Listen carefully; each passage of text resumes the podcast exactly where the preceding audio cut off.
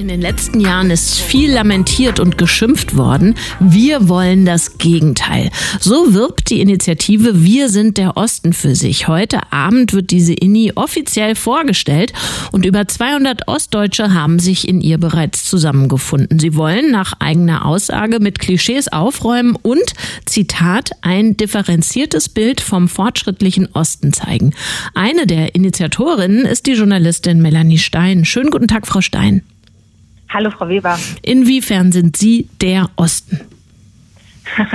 Also ich bin so wie viele, viele andere. Wir haben nämlich etwa 200 Menschen, die bislang mitgemacht haben, ähm, der Osten in Anführungsstrichen dahingehend, dass wir ähm, dort sozialisiert worden sind. Also wir kommen daher.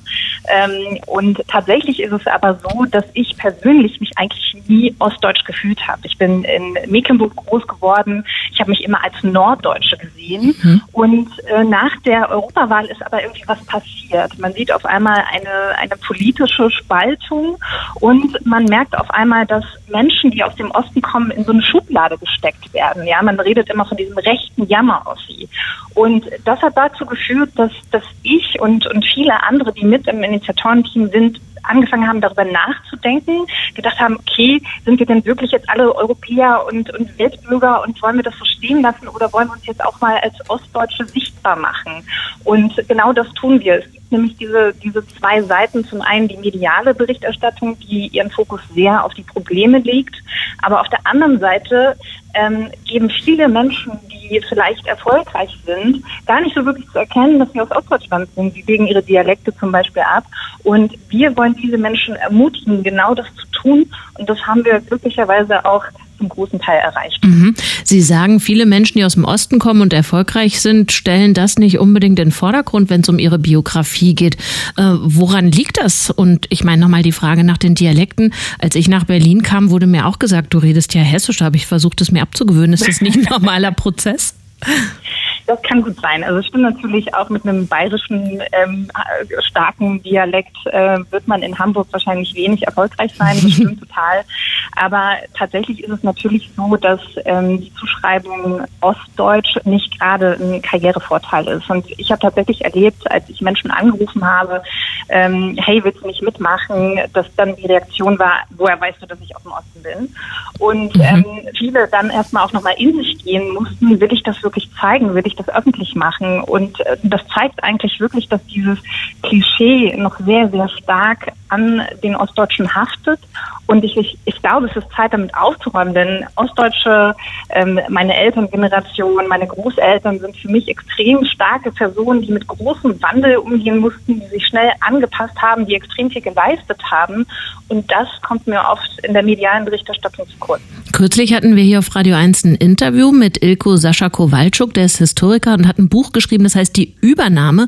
Und der hat uns gesagt, ihm hilft diese Zuordnung, du bist Ostdeutsch, du bist Westdeutsch überhaupt nicht weiter. Da steht einfach die Frage, wer ist denn heute in Ostdeutschland? Das ist ein bisschen schwierig zu beantworten. Natürlich ist es relativ einfach bei den Geburtsjahrgängen bis 1990, aber was machen wir dann mit denjenigen, die ja auch jetzt in die Position drängen und immer stärker drängen werden? Da können wir nicht mehr entscheiden, wenn der Papa aus Riesa und die Mama aus Pforzheim kommt, was das Kind eigentlich ist. Was beantworten oder wie beantworten Sie das? Wer ist heute Ostdeutsch? Das stimmt total. Also was wir, einen Fokus, den wir gelegt haben, ist zu sagen, okay, wenn wir uns zum Beispiel Wahlstatistiken anschauen, dann sind die Ostdeutsch, die im Osten leben. Das ist für uns nicht so. Für uns sind all jene Ostdeutsch, die dort sozialisiert sind.